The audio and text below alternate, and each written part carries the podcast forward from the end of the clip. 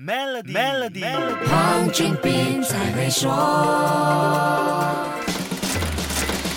你好，我是黄俊斌。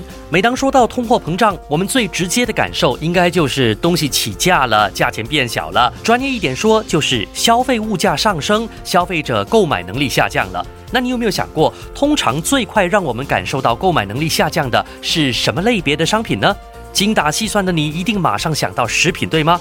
眼睛看到的不一定是全部事实，感觉不会比数据真实。食品感觉上涨价很多，但实际情况可能并不是这样。我请马来西亚经济研究院的研究员肖赛子博士来解说。我们的食品和非酒精饮料的这个 CPI 的上涨只有一点九八仙，但是我们的运输行业的这个 sector 实现了两位数的 CPI 的上涨，就是我们的十一点三八仙。那这个增长，我认为主要是由于政府在二零二一年的三月，它将这个九十五。号汽油最高价格设定为每升二点零五令吉，高于一令吉的这个平均价格，最终导致了这个运输的这个 sector 实现了一个两位数的一个增长。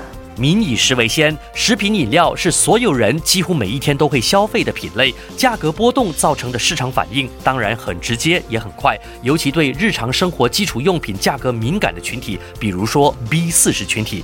不过，食品和非酒精饮料跟其他类别的商品比起来，涨价幅度是比较小的了。还有一些其他的类别，它的这个 CPI 的上涨是都要高过我们食品类别的。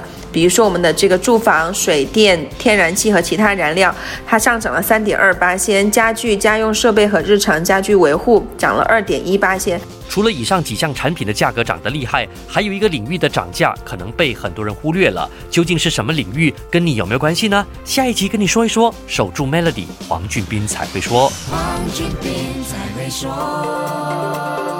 Maybank SME Digital Financing 让您轻松解决生意流动资金问题，只需十分钟就能得到答复。立即上 maybanktoyou.com.my/sme financing 申请。